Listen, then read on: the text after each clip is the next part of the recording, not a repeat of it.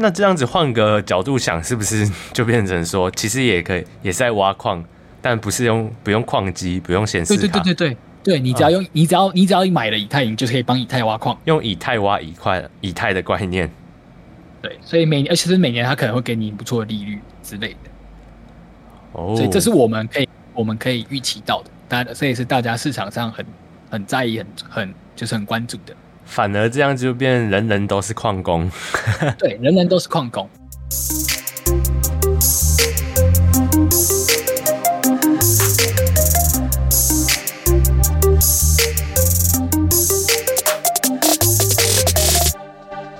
欢迎收听本集的区块链大小事，每周带你轻松聊区块链上有趣的事。Hello，又见面了，各位，还活着吗？活着，活着。哎、欸，我问你哦，哎、欸，你平常会持续在买以太币吗？我觉得这个问题也很合理啊，因为以太币跟比特币啊，就是我们进入区块链市场的大哥跟二哥嘛。对，那我自己有听到，就是有很多那种推特大佬，他给所有他的粉丝的建议，就是假如说你没有到交易到很厉害，你就是每个月定期的买这两个币嘛。对啊，对，你就是每个月定期买比特币。那你是这种囤币一族的吗？我自己的话，我会把它当做参考，但我会搭配，可能就是可能还是会搭配一下自己想所想要的价格。哦，对，所以其实我也是可能低买，它可能跌跌比较多的时候就买一点点这种感觉嘛。对对对，啊，其实我们这一集啊，就是做给。广大观众朋友，还有我自己，一个很大的会有一个很大的疑惑啊，就我们不管是在区块链上接触的深或浅啊，多多少一定都会听到说，呃，以太二点零啊，还是什么以太要合并，然后这件事情呢、啊，其实啊、呃、就会开始幻想嘛，幻想说，哎、欸，那我之后我的以太币存在我的钱包里，爆喷之类的。就爆喷是还好，因为爆喷是好事嘛。对，可能会不会蒸发？那如果蒸发之后要怎么办？那么多钱放在那边，那或者是说，好，今天如果不蒸发，那会不会暴跌？会不会变成？会不会变成像 Luna 之前那样子？好可怕！所以，这我们这一集就是要做给大家完整的一个科普啦，来解决大家的迷思。没错，没错。那我觉得我们这一集很大的用意，是因为我觉得一直以来就是这个以太合并这件事情，就是大家都知道这个事件，而且觉得其实如果你观察一下，你就知道整个市场的关注程度非常的大。是啊。但是，但是其实我们经常可以每周都会看到相关的新闻，因为它其实已经已经就是以太合并这个事件呢，已经谈论了很长一段时间。对啊，甚至有好。嗯、我就常常听到说哦，要要来了，要来了，然后对。我好像从但我还没有来，对啊，六五六月的时候就一直听到，那就是为什么我们就是常听到合并，然后这件事我们其实已经好几个月前，嗯、就是甚至可能要年来计算都一直听到这个消息，但是市场可能大家知道它，但都不会去深入了解，很大原因是因为我们并不了解技术，那是啊，最重要的是因在很大的重点也是。其实它被它整个升级，对我们的使用者来说，我们并不会感觉到很很大的变化。真的吗？就是可能是对，就是可是它变化，我是指说，可能我们使用以太坊的习惯还是一样，可是我们会发现说，它可能它可能变快了，或是它的价格开始改变。哦，对啊，如果是价格改变，可能跌到谷底，那就影响会很大。对对对，但是重点就是不知道它到底要怎么改。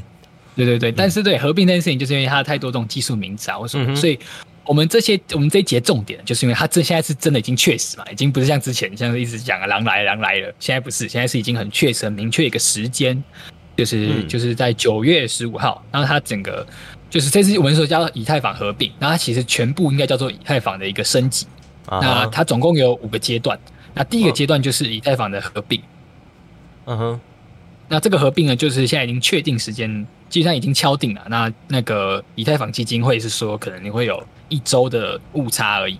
哦。然后现在大家比较确定性，对对，是在九月十五。而且就算是一周误差，大家也可以理解，因为已经也蛮明显看到，就是以太坊它整个的就是的步骤啊，跟他们的很多的测试的的成果啊，都一直在发布，所以让大家蛮有信心的哦。所以十五号可能那中间左右就会完成，对，中间左右或是再往后一点。那因为他们为什么、uh. 这也是为什么这个合并这件事情呢，会就是延误这么长？那也是因为这件事情很很慎重，因为以太坊它上面的的使用者、使用人数以及开发人数。然后已经本来就存在的很多的代币啊，或是那些协议或是项目，嗯，那如果你一个不小心这么庞大，它甚至是整个整个区块链的命脉了。那如果他没有谨慎的话，等一下只要出一个小问题，那就完蛋了。哦，也是啊。所以，哎，你你要不要先跟我讲结论？他应该不会蒸发吧？呃，就目前看来，以太坊要蒸发的难度也很高啦。它绝对不像是 Luna，、oh, okay, okay. 它它跟 Luna 的那个 level 差个可能一百倍吧。好，那我就安心了一点。你可以安心。不然我先赶快去交易所卖掉。好，那我们就我们知道我们这一节目的就是我们尽量避免那些可能我们其实不不用聊，就是就是可以稍微提到嗯。技术层面的，那我们就。可能讲，可我们需要知道的，然后来去做理解，至少呃，我们可以知道他们现在在干嘛，然后跟对我们的影响是什么。OK，那其实这这个新闻呢，其实讲谈论很多啊，因为因为这个事件很大嘛，所以就有各个新闻都在讨论说，哎、欸，以太合并前你必须知道的几件事情啊，或者是什么的。那这个新闻很多，那大家都可以有兴趣看。然后我觉得我们分几个章节来跟大家讨论。第一个呢，就是我们一定要还是重新来跟大家科普一下，就这个这个公链的用意。然后跟以太坊它的地位、嗯、，OK，对。那首先讲到公链呢，当然就是大家如果最近有在关注的话，就是最近也有很多很新型的公链出现嘛。对。那简单来说，公链呢，它它的存在是干嘛呢？就是它就是在区块链出现之后，然后用区块链的特性，那区块链特性就包含了可能它是去中心化的啊，然后它的这个、uh. 这个资料是可能不可篡改、公开透明的。对。然后这些特性，然后上面可以去建造所谓智能合约。嗯哼。那各个公链的用意呢，其实就是公链呢，就是承载这些智能合约的一个，你可以说他们是一个可能自动贩卖机，或是一个承载智能合约的一个星球。嗯。那每条公链就相当于是不同的星球。嗯哼。而以太坊呢，就是这个承载的智能合约的最大的一颗星球。啊，最多人在用。最多人都有用，然后因为它是它是继这个比特币以后最早出现的一个就是承载的智能合约的一个区块链，然后也是目前去中心化程度最高的一个一个公链，就是最主流啦，最多人用，没错，嗯，最主流嘛。然后这也来自于它的历史定位，因为它的出现时间很早，然后加上它的整个血缘很传统啊，就是它的整个优势嘛，它去中心化程度很足够，就是来自于说它。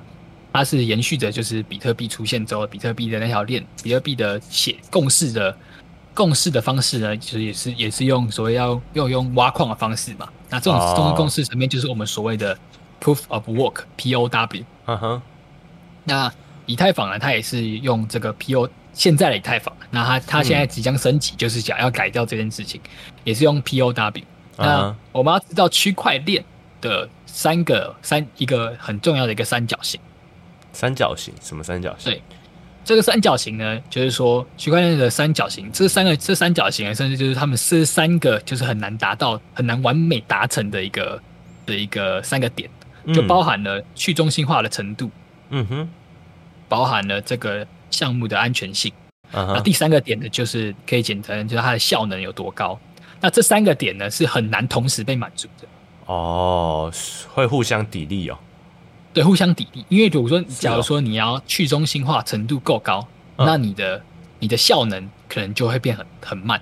哦，是哦，会这样影响。对，呃，简单来说哈，我们怎么举例啊？如果在以前的这个 POW 哈，就是 Proof of Work，然后就是有很多矿工啊，很多矿机去帮他验证嘛。嗯，那你看啊，假如说有非常多的矿工，哦，要来验证，哦，效能就会变慢。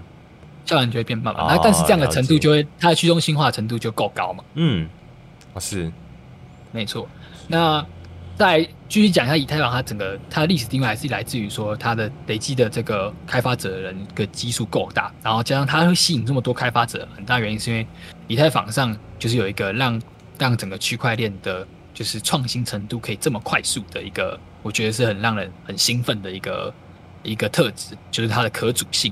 嗯哼，那这可组性也就是说，就是如果你是开发人员，你在以太坊上建造的所有的协议、合约、项目，你的这个城市代码呢都是开源的，都是任何人都可以再取得你的协议代码，然后再把它做成他觉得更好的样子，或是去组装拼凑，像拼积木一样，去拼出各式各样的新的花样。哦，所以这样进步的才会快。对，这样子对于创新或对于整个开发的速度是会非常的快速。嗯哼。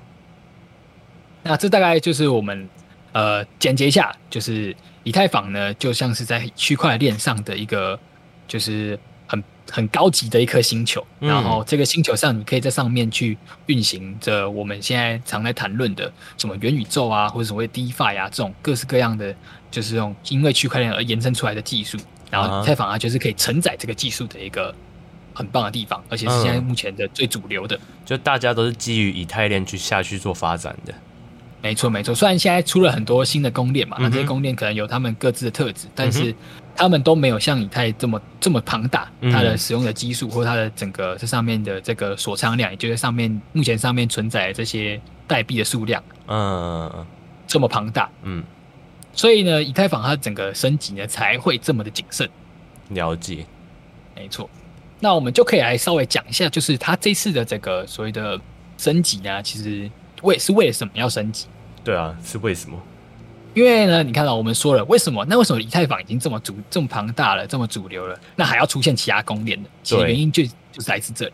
Uh. 因为呢，那刚才有说那三个角嘛，那以太坊呢，它就是中心化、去中心化程度非常的高。也非常的安全，哦，但是它怎么样？它的速度就非常的慢哦，是哦。那速度慢的速度慢呢，就是我们所谓这个所谓 TPS，就是它每秒能够处理的资料量。哦，它可能相较于其他的公链，速度还是比较慢的。对，而且这个慢的程度呢，就会让它就是有很多所谓号称可以取代它的人，就是说我们是以太坊杀手，那所以他们速度可能是以太坊的几百倍、uh -huh. 几千倍以上。嗯。那这种速度慢呢，就导致说我们会常常就是在以前熊市那个牛市的时候啊，嗯，就是以太坊很多人在要做使用啊，买 NFT 啊，或在上面做交易啊，大家会说以太坊叫做贵族链的原因，就是因为怎么说？就是因为就是因为你在上面你看哦，假如说速度很慢，那变成说你要做做在链上要做任何事情都要付所谓的 gas fee 嘛？对。那在以太坊付 gas fee 就要变很贵，对，手续费很贵，因为很拥挤嘛。因为它每秒出的速度就这么就这样啊！如果你想要变快，你就要付更多钱。没错，还要看时段，还要看说，哎，那时候到底拥不拥挤，来降低那个 gas fee。那这个就是它的这个这个效能的问题嘛。然后这是它要整个升级的最大一个目的，最大的一个原因之一。然后第二个第二个原因呢，其实就是来自于说，以太坊它一直被诟病说它其实不够环保。嗯，是哦。对，那这也是比特币一直被诟病的问题哦，是因为哦挖矿这件事情，没错，因为它采用了，对，它采用的是 POW 嘛，嗯，那这件事情呢，然后它去中心化程度够大够大，所以有非常多的这种矿机在帮它服务，嗯，那就会就算这 POW 它是一个就是很经典的一种方式嘛，也是可以让去中心化跟这个所谓的网络安全，网络安全就是要避免那五十一趴攻击嘛，那 POW 其实就可以很好做到，但是它要额外消耗的这些。算力这些电力呢，是是很确实的，是很蛮耗能的，就是非常能理解说，一定就是开始挖矿的时候就要很耗电嘛，然后对对，看那个矿场都有工厂啊，然后还要吹冷气什么的，对对对，你看，所以所以你看哦，所以你才说那些矿矿场啊是不可以随便关机的，嗯，因为他们的成本很高。哦，一关机的可能就损失好几个好多万，对对对。对对对，我我我我我问一个题外话哦，嗯、就是你说。你有想过说，那中本聪在设计比特币这这个比特币的时候啊，他有没有想过说，嘿，将来会造成不环保的问题？其实我觉得我并不清楚他有没有想过，因为我觉得他那时候的目标，他就是想说，他要他的设计嘛，他就是想说，我要有一个方式让这个去中心化程度够高嘛，那去中心化程度就是他让，就是我们刚才提到那个共识。就是什么叫共识呢？嗯、我们这里科普一下，共识就是你看啊，假如说我们在传统的传统的这个中心化的地方，那些共识呢就是那些那些企业，嗯，哎，就是假如说你今天要跟他来往一件事情，假如说我要跟银行借钱，那他就是他他就中心化的帮你处理好，就是他已经、啊啊、他就帮你决定好你可不可以借，你可以借多少。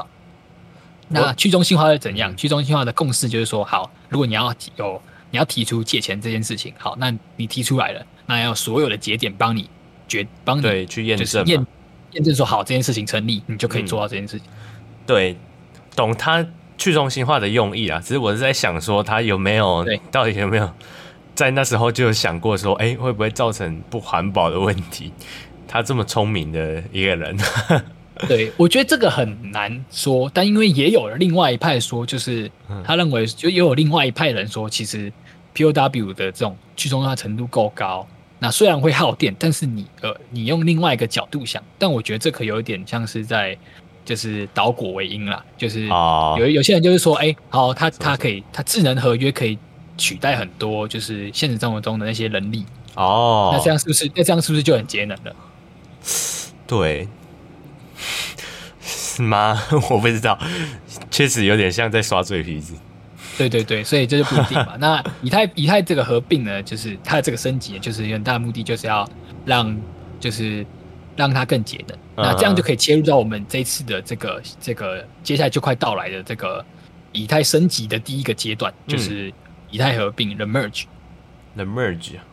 对，那我们也稍微提一下，总共以太升级，我刚才说有它有五个阶段嘛，就是分别是有 the merge，然后 the Search，然后 the verge 跟 the purge，然后最后一个是 the splurge。呃，所以是 啊，我们来稍，我们来稍微讲一下。反正重点，嗯、反正我们刚才已经知道它目的啊。反正总共这五个阶段的目的呢，就是要让整个以太链呢变得更节能，嗯、然后效率变更高。嗯哼。那这 the merge 呢，就是最专注的要让整条链的的，就是更环保。嗯。所以第一步骤呢，就是要让它变环保。哦，是哦。那接下来后面的那几个步骤呢，就是包含了就要让它变快，就是让它更有效率，然后以及包含了要让它变更安全，就是要把，就是然后也要再来包含要让它变安全，也要包含了要让它就是以前可能让它就减轻它的负担。嗯，什么叫减轻它的负担？因为它运行了这么长的时间，它上面有很多这种资料，然后也有很多以前在 POW 所留下来的那些就是共识所留下来，因为以前他们是用那个工作量证明嘛，嗯、然后。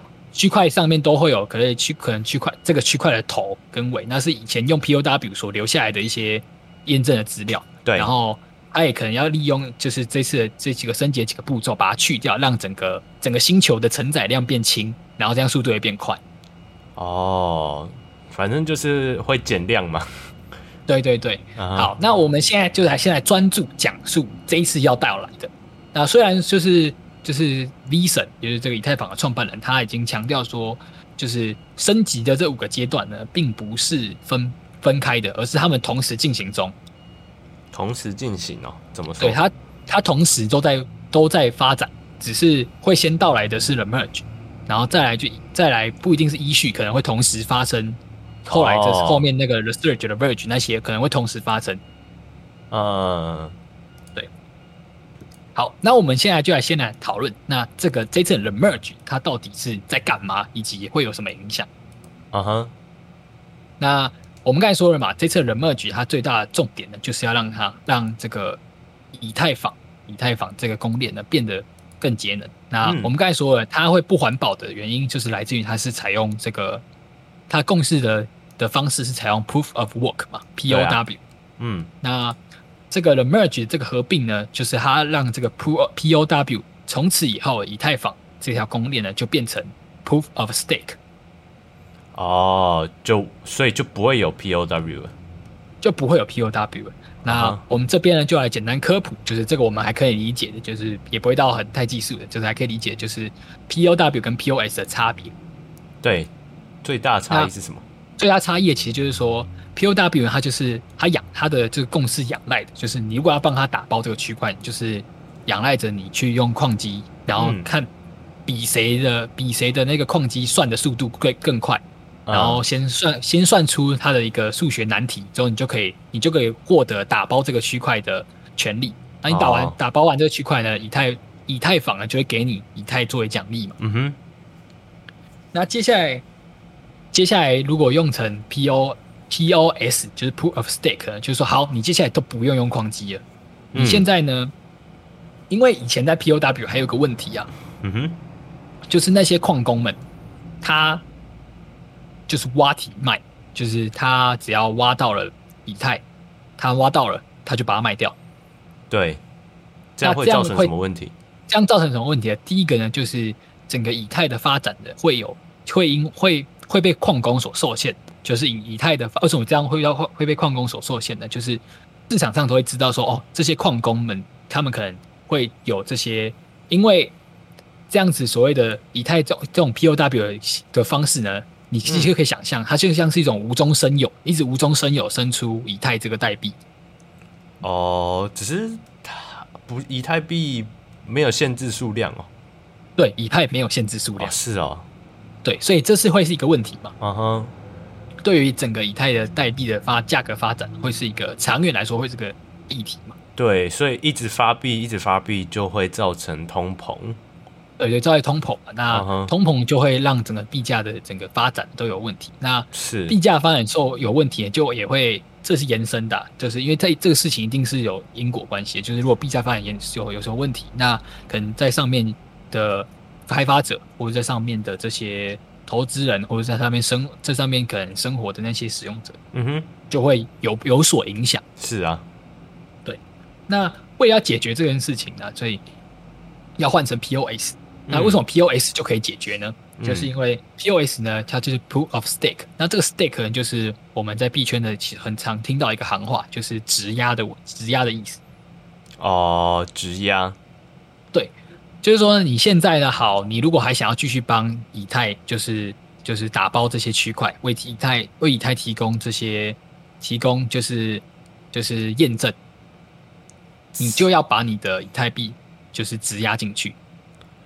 质押，简单来说，是不是啊、呃？把它放在可能某个地方，然后就不再用那些以太币。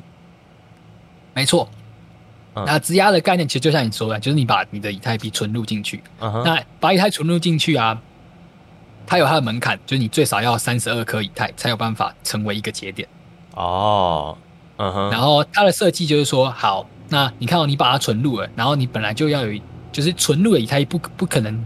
就是，就你不能存了就就直接拿出来，嗯，就是质押可能是有一个时间的一个限制，嗯哼。那他这次设计的整个机制很很让人家觉得很兴奋的原因，是因为你看哦，如果你要接下来，如果因为我们都知道嘛，以太就是最大的一个链。那假如说，因为所以以前那些矿工，如果他还想要继续为以太赚到以太币的话，他是不是就要把他的以太币就是存入？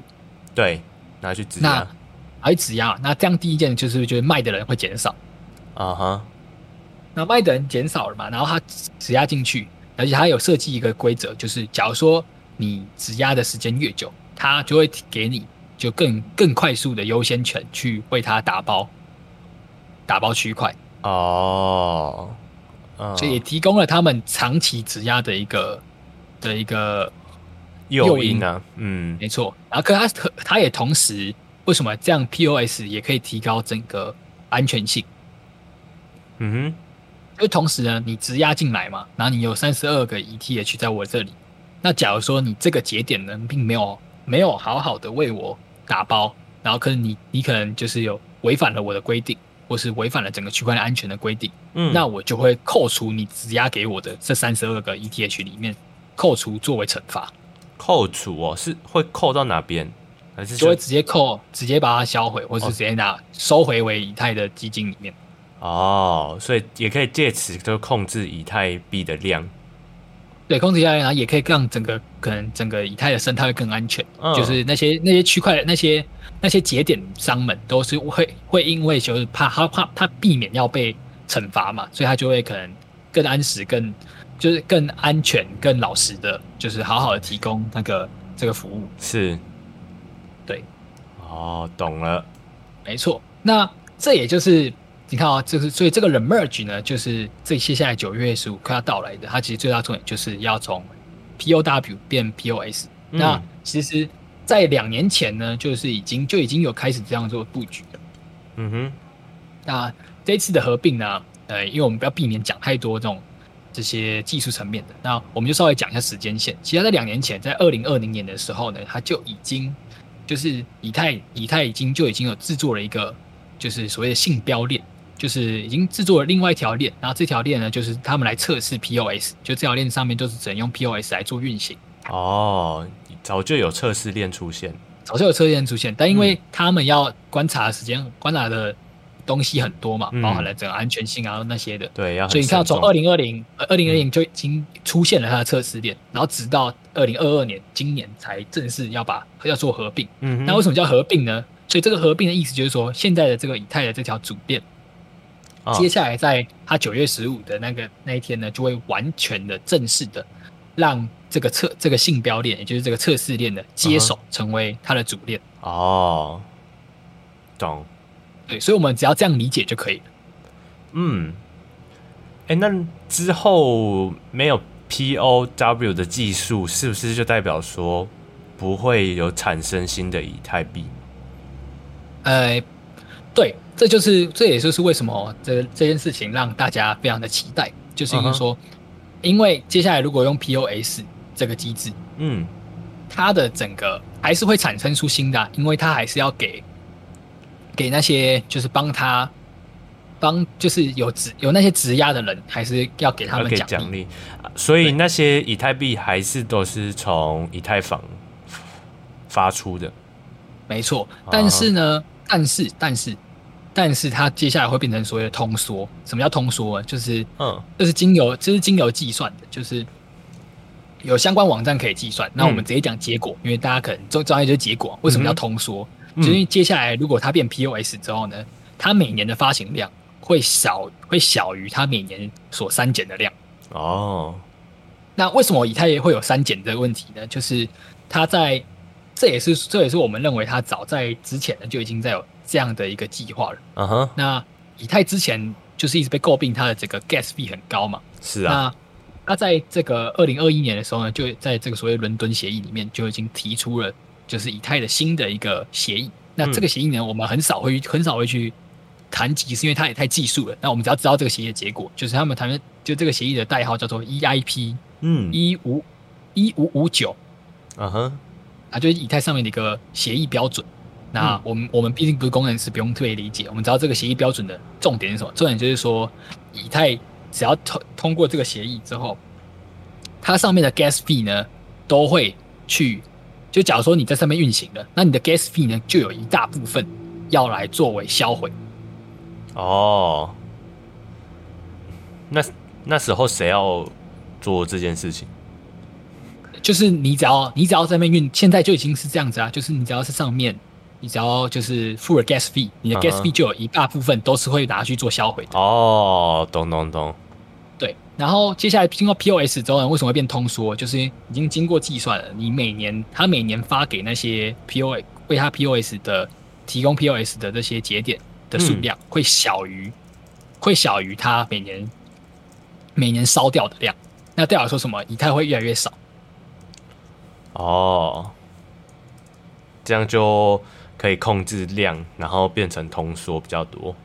没错，没错，所以这也是大家很期待的。嗯，那我们还是要来，就是那我们来实际来，就是好好的再归大家统整一下。那这一次的这个将要到来九月十五的这个以太合并，它会给我们什么影响？第一个呢，就是我们刚才说的，它会从 POW 变 POS，但对于我们来说，uh huh. 对于我们来说，我们在使用上其实我们并不会感觉到有什么不同。嗯、uh，huh. 因为它这一次只是从 POW 变 POS，但速度还是不会变快。嗯哼。Uh huh. 那有没有可能会因此币价上涨或下跌啊？那我觉得，嗯，因此币价上涨或下跌，我觉得这个是长期来说，我觉得长期来说是肯定的。但最近你看哦，它最近在在大概今这个月月初还七月的时候，就已经有往上爬升的一个很大段的一个波波动了吧？嗯哼，那那个那就是因为大家已经在。预期了，所以你说九月十五当天会会不会再喷？我并不不能保证，但是对于长期来说一定是的，因为你就这样想嘛，就是接下来可能它如果 POS 顺利的，嗯，其都没有出问题，然后就很稳定的，然后因为它本身的这个基数就够大嘛，嗯、所以在越往越你只要年数放拉长之后呢，它的价格它的整个数量就是这样往下降。哦，对，所以它可能长期来说价格还是会上涨的嘛。对，如果以一个长期来说，应该是会的。对，因为毕竟这个是技术的升级嘛，这样蛮合理的。嗯哼，合理。OK。然后，所以我们刚才，所以我们还有，对，对我们来说还有什么影响？就是接下来，接下来我们每个人其实都可以，就是我们可以感到很兴奋的原因，就是接下来我们每个人就是持有以太呢，你可以想象就像是在持有股票一样。啊？怎么说？因为你看哦，股票是不是我们会期待每年它会发放股利给我们？哦，啊，因为你现在持有以太，假如说你是以太的坚定的一个持有者，嗯、你就可以把你的以太给去拿去质押。哎、欸，那这样子换个角度想，是不是就变成说，其实也可以也是在挖矿，但不是用不用矿机，不用显示卡。对对对对对，对你只要用、嗯、你只要你只要你买了以太，你就可以帮以太挖矿，用以太挖以块以太的概念。对对对，啊哈。哦、oh, 嗯，懂。对，所以每而且是每年他可能会给你不错的利率之类的。哦、oh，所以这是我们可以我们可以预期到的，大这也是大家市场上很很在意、很很就是很关注的。反而这样就变人人都是矿工。对，人人都是矿工。嗯、那这当然也会有延伸问题啊，就会有人在讨论说，哈，那接下来因为你看哦，我们虽然人人都是矿工，但我们不可能每个人都就是如果我们想要获得比较大的利。利益嘛，就是我们不可以，嗯、我们不太可能自己去凑齐凑集三十二个以太，然后成为一个节点嘛。啊哈，那市场的方向就有就有两大派嘛，一个叫做托管式，一个叫做非托管式。嗯哼，那托管式呢，就是我认为大家都用这个方式比较安全的，就是就是可能有那些那些传统的，就是不是传统啊，就是那些比较大型的交易所，它就会提供给你，然后你在我这边买了以太，你就可以把以太存到我这里。嗯。然后你也可以决定你要存活期呀，或是定期的，就是或多长期的。然后我给你一个差不多的趴数，然后第一你就避免，你就不用自己不用自己管理那个节点，而且你也不用凑集三十二颗，因为我这么大的交易所，我就凑集大家的，然后再拿大家的去做质押啊，就就是把大家的钱凑一凑，然后拿去挖矿，然后再把挖矿奖励分配给大家，这样。对，要分大分给大家。嗯，啊，如果你是你采用非就是非托管式的，那非托管式你就是你要自己凑集，然后你要自自主管理你的那个节点嘛。哦，嗯哼。那这个延伸的一个议题啊，这个我觉得比较开放，然后这也是大家的想象啊，所以大家可以、嗯、也可以也可以做一个关心，就是说有些人就想说，好，那变 POS 的话，那是不是就代表说，哎，以太的这种去中心化程度是不是会被受影响？嗯。那我觉得这个很矛盾，然后，但是我觉得两边论述都有道理。一个人会说，有一方面说，哎，它去中心化程度应该要变更高，因为现在每个人都可以都有机会成为它的节点啊。哦，对啊。那另外一派人就会说，可是你看哦，代表说我们刚才提到了嘛，那虽然大家都可以，但是大家很难就是自己凑集三十二颗，就会给，就会变成大型的节点会很大，像是像所谓的币安啊这种大型交易所，它会收集很多。它就可能会成为一个超级大的一个节点，哦，所以这样反而去中心化会变小，对，这样可能去中心化程度会变小，哦，对耶，这蛮值得去思考的，对，但是我觉得我们以不同的角色来看呢，嗯哼，就是首先我们一定是祝福他的这个这个 merge 这个合并已经是很顺利很成功嘛，因为当然每个人。对于我，因为他会影响太大了，所以他也大家都在同一艘船上，同一艘船上嘛。那就是我们有不同的角色也可以看待。如果我们只是一般的这些，就是玩币的人，或是在区块链上有信仰的人，那对于你们，对我们来说，第一个我们就要注意，就是接下来你可能会听到很多人说，哦，以太要合并的，你要把你的以太币卖掉，呃，不用管它，那都是骗人的。以太合并了，你的以太就是你的以太，嗯。所以不用特别去做任何操作，你如果还是抱有以太，就保好以太。对，如果是囤币一族的，对对对，然后你就起，你就只要你就只要知道两件事情，第一个就是币价长期呢，如果是顺成功是顺利的，那它长期就是会有通缩的这种效应，然后并且呢，你可你可以透过你的以太去赚取到一些，就是每年的一些像是那个利息一样，然后那利息目前估算是大概五趴左右。哦，是哦，对，哦，然后这就是我们，这是我们要要做的，你就只要对你来说，如果你看好它，你就是可以抱着它，然后选择一间你你觉得可以信任的大型的一个托管的的一个这些质押服务。嗯哼，那你也可以选择中心化或去中心化的，那就依照你的这个需求。嗯哼，那另外一些角色呢，就是像什么原本那些矿工。矿工会怎么样？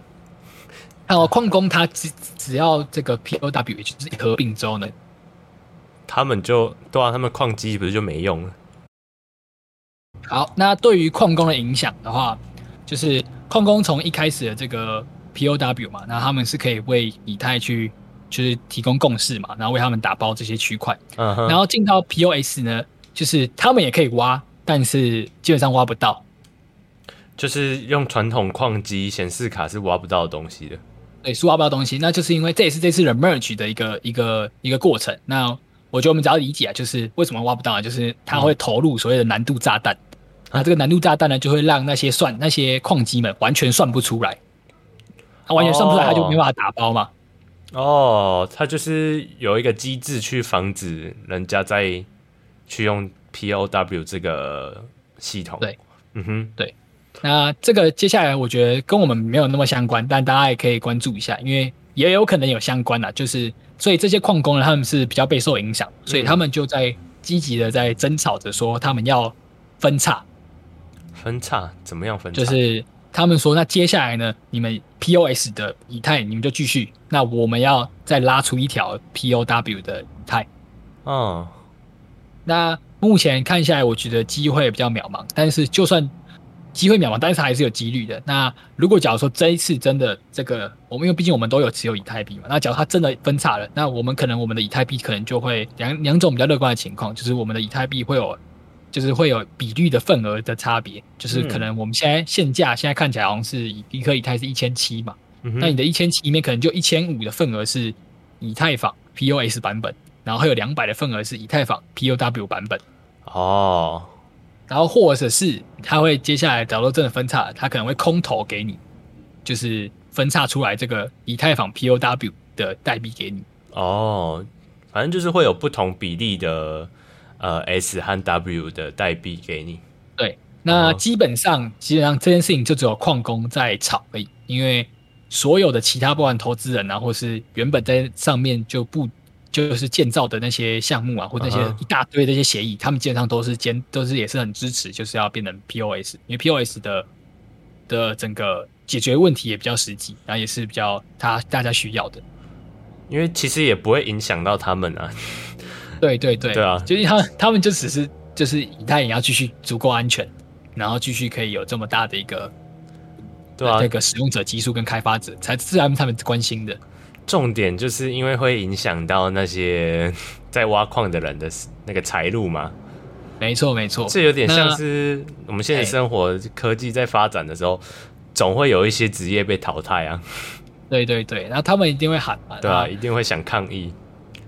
对，那这这件事情其实对我们影响比较小，但是还是可以关注，因为他可能假如他们真的可能喊分叉，然后成功了，那我们就可以要去观察一下，因为我们的反正对我们来说，我们。如果你本来就持有以太，或是你是投资人，你就是买好现在的以太，嗯、然后是你 C 就是不用轻举妄动啊，对，不用过度恐慌啊，不用恐慌，对，它不会跑走。像我刚刚就是怕它蒸发，就这蛮不需要的。对，对对，不用担心，不用担心。Uh -huh. 好，那但是一个小小的迷失就是说，哎、欸，那这次的这个九月十五的合并，是不是会让以太的这个价格？就是所谓不是价格，就是以太的 gas fee 会降降低哦？不会吗？对，答案是不会。呃，因为我们刚才已经强调啊，总共升级跟合并，合并是升级里面的一个环节。那我们九月十五要迎来的是合并哦。那我们合并呢，只是会让它变得就是预期让它变更节能，只是从 POW 变 POS。嗯，所以它还不会变快，因为如果我们要降低 gas fee，是要让它速度变快。嗯。哦，有道理，没错没错。那什么时候会变快，然后会变更便宜。对，什么时候会变更快，会更便宜呢？就要等到它后面的那四个阶段。那四个阶段其实就更强调，就是它想要让它变快，就是使用了一些像分片的技术。那这些我觉得比较技术层面的，我们只要知道它在找一些方式让它变更快速。哦，所以那些阶段是好还可能还不确定日期吗？还不确定日期，但是已经在进行中了。哦，了解了解。对，哦，所以现在这个九月要做这一步只是第一步，第一步，然后是明确的，就是这升级的里面的第一个阶段，嗯、就是 the merge。是，了解，没错。那我觉得我们可以做一个总结，来方便大家知道，哎、嗯，你接下来可以怎么做？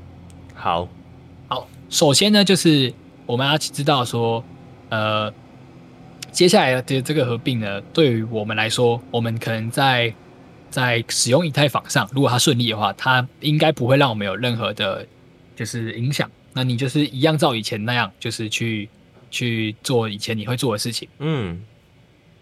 接下来做一个总结，来让大家知道要怎么应对，就是接下来就下差不多已经是两个礼拜过后要到来的这个以太合并的这个阶段。对，首先呢，就是我们要知道它并不会，就是以太呢，它还不会变快，也不会就是 gas fee 也不会突然的变很低。嗯、它现在重点呢，只是就是从 POW 变 POS，、嗯、那诉求呢就只是让它就是更节能。以及让长期以来我们可以看到的一个影响，就是它会变成通货紧缩的一个货币。那这是让很让让大家非常的兴奋的一件事情，因为长期的通货紧缩呢，就是可以想象它的它的价格可能是可能是会一直往上推升的。哦，嗯，长期来说的话，嗯，没错。那如果你硬要你有什么要特别在意的操作的话，就是接下来你持有以太，你就要好好想想。如果你是长期的持有人，你就要好好想想。你要怎么应对它接下来 POS？就是你要怎么质押？你要选择哪一种方式质押？那这边我觉得给大家最好的建议还是选择那些公信程度够够大的，像币安，或者像 FTX 或者这种中心化的，因为因为这样对你来说比较好保障。第一个，你可能你质押的份额你是可以很快的提领。嗯哼，对，那这样对大家是比较安全的。嗯，了解，没错。然后再延伸，如果还要讲到我们可能要关心的，就是你也可以关心一下，那他们会不会这些 POW 原先 POW 这些矿工会不会真的争吵，然后就是不会争吵，就争取到分叉了？那他们会怎么发放代币给你？嗯、那基本上，如果你是把代币存放在交易所里面的人，你不用想太多，但是交易所应该会直接空投给你。啊哈，就他们会有他们的机制。没错，没错。那如果是存在就是小狐狸钱包的去中心化钱包的，去中心化钱包啦，空投的话，基本上就是你要去，就他空投到你钱包的时候，你就去确认看看哦，因为因为他他对，因为他他就是认你哪哪些地方哪些地址里面有这些 ETH 的代币，了解。如果会如果是用空投的方式的话，嗯哼，没错。OK，那最后一个是最后一个确认就是。所以十五号之后就不会有 POW 咯，就是 POW 它就是会接下来会有两种形式存在啊，就是 POW 这条链，因为 POW 还是还是一个就是还是一个可以用的方式，只是我们现在知道了，就是 POS 的方式可能会比 POW 更好。哦，对对对对对，那可能多，我觉得多数的矿工可能就不会再用这个啊显示啊。显示卡矿机，矿对矿机挖矿，没错。嗯，所以这个显示卡的价格可能就不会像之前这么高咯。没错，哎、欸，你可以看到现在很多显示卡就是整个跌跌落神坛啊，而且大家很多都在抛、嗯，很多都在抛售了。嗯哼，是啊，就终于可以组一台电脑了。没有那么夸张了，对啊，就不用再担心说哦，可能显卡买不到，或者是显卡啊、呃，就算买得到，但是还是很贵。没错，没错，了解。我觉得这些都比较接近我们日常生活啦。啊，就一样啊，自己自己用自己的方式去 DYOR 嘛。对，DYOR，因为、uh-huh. 但我觉得我们可以看到，就是如果你本身就已经就是你很想开这件事情，让大家这么兴奋跟这么大的讨论，那就是甚至我们在推特上都有一件，都有一个，我记得有一个大佬他直接说过，嗯，如果如果你看到一个新的项目，然后你想要知道它是不是它是不是区块所谓的那个区块链 negative 就是他是不是原生的区块链人，你就去看这个人有没有持有比特币或以太币。哦。如果如果有一个人他跟你讨论区块链，但他自己没有持有比特币或以太币，你就不要跟他讲话了，对吧、啊？他没有信仰，对，那信仰你还来赶来我们的地盘？没错，没错，确实，我们就可以借此可知，就是除了比特币以外，以太币是基本上就是大家心目中已经公认很安全，而且是现在是最大的一个、啊、一个，就是大家使用上也很习惯的一条公链。真的玩到最后都会。投资转变成一种信仰，没错。OK，那我觉得我们这一集的区块链大小事也差不多到这边。那就是后续的合并后面，它可能发生的任何事情呢，我们都还会再继续追踪。那谢谢大家今天收听。OK，谢谢大家今天收听本周的区块链大小事。那我们下周见，拜拜，拜拜。